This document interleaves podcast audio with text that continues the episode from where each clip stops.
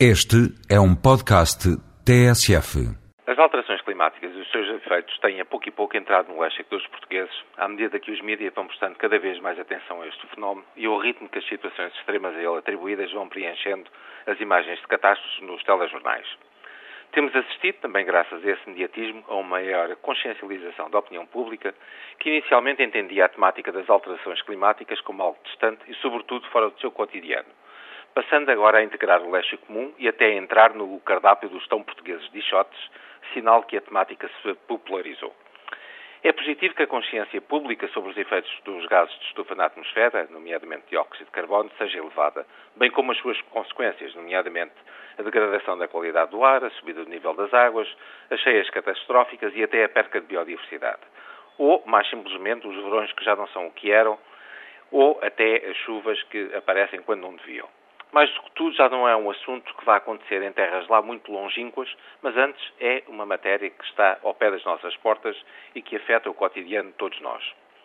Falta, a meu ver, o passo essencial na consciencialização pública. A ligação direta do fenómeno à questão de fundo, ou seja, às políticas energéticas à escala global e nacional. É certo que aqui e ali os dias sem carros vão tentando fazer esse papel de sensibilização e timidamente se vai falando de cortar o trânsito em determinadas áreas de Lisboa ou do Porto, mas obviamente não chega. E verdadeiramente o que os portugueses sentem no coração e na carteira é o aumento do preço dos combustíveis. A verdade é que o que manda hoje em dia na economia portuguesa e, consequentemente, na carteira e vida dos portugueses é o preço do petróleo e a fatura energética no seu todo. Portugal é energético dependente e quando em termos internacionais este setor espirra, Portugal apanha uma broncopneumonia.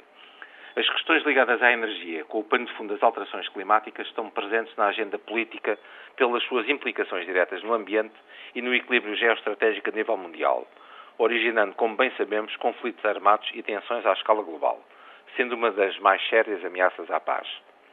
Chegou o tempo também de, em Portugal, entrarmos num novo ciclo de políticas ambientais, em que a fusão estratégica das políticas de energia e ambiente seja uma realidade, como no século passado foi o desafio da integração do ordenamento do território no ambiente.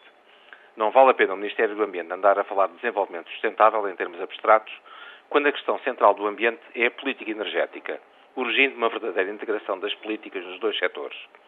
Energias alternativas, da eólica aos biocombustíveis, passando pelas ondas, e clarificação no debate nuclear são os verdadeiros temas da agenda. É a reorientação da política energética à escala global e nacional que iremos buscar as soluções duradouras para as alterações climáticas e não apenas os paliativos. Sobretudo para Portugal, vencer o desafio energético e ambiental é vital para sairmos do garrote económico em que o país se encontra. É, a meu ver, este o combate decisivo que temos de travar. É este o verdadeiro cerne do desenvolvimento sustentável e da nossa qualidade de vida.